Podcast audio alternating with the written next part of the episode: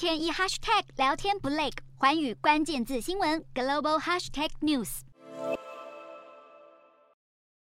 面对万物皆涨的时代，民众荷包缩水，购物时都要精打细算。这样的场景在欧元区各国上演。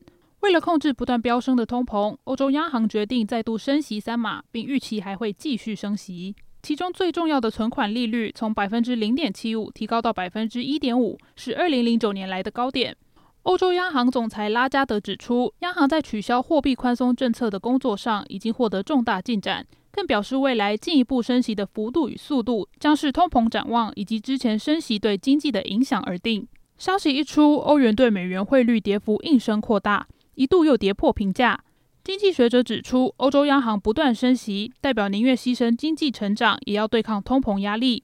目前金融市场预期十二月会议可能再升息两码，而丹麦央行也在同日跟进，宣布升息零点六个百分点，将利率推升至近十三年新高。不过，加拿大央行意外放缓紧缩步伐，只有升息两码，并表示已经接近这轮历史性紧缩的尾声。